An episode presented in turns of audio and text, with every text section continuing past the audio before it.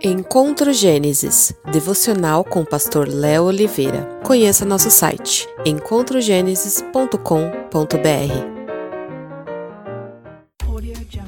Olá, tudo bem?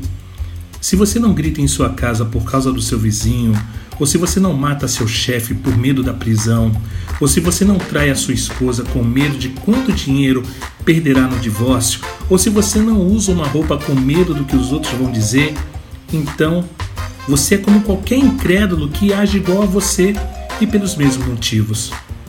Para um cristão, o que deveria impedir o grito, o assassinato, o adultério, a roupa a usar, etc., é o relacionamento e a presença de Cristo, a habitação e presença do Espírito Santo, o amor, a graça e o temor do Pai.